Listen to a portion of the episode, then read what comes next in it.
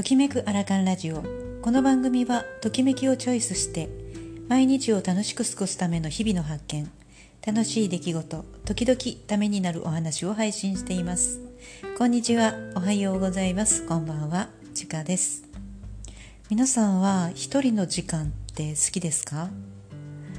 今回コロナ禍自粛生活の中で初めに感じたストレスとしては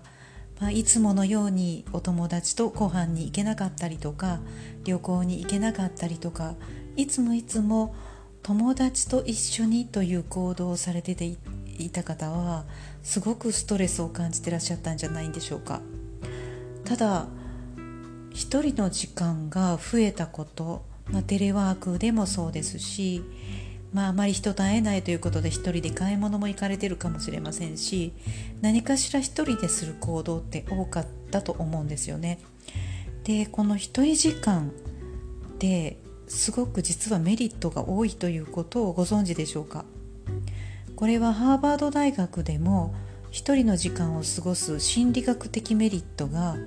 えー、まあ、研究材料の一つとされていて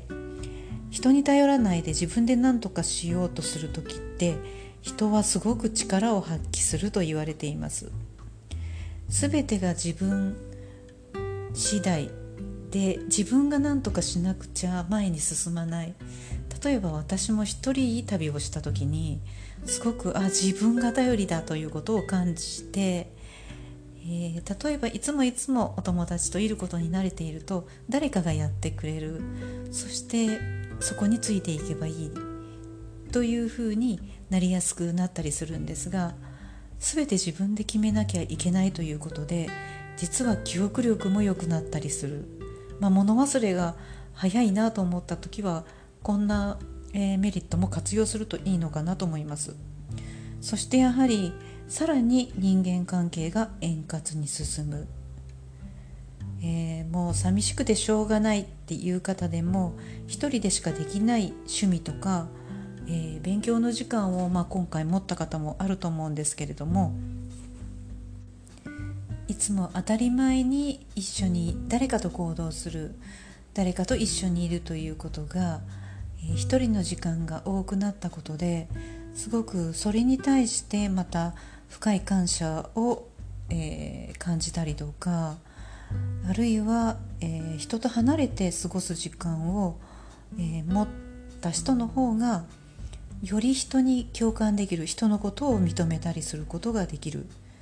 えー、自分の感情とか心情に向き合うことができるので、えー、すごく人と自分とを区別する能力が向上するようです。つまり、えー、人から一歩引いて自分の時間を持つということがより人と分かり合えることにつながるっていうことですね。でやはり、えー、いろいろ、まあ、学習方法などでも一人でした方がより集中できるということもありますし、えー、実は勉強は一人で集中してやった方が身につくつきやすいと言われています。そして結果的にはこの一人の時間を持った上で人と関わり合うことが大切で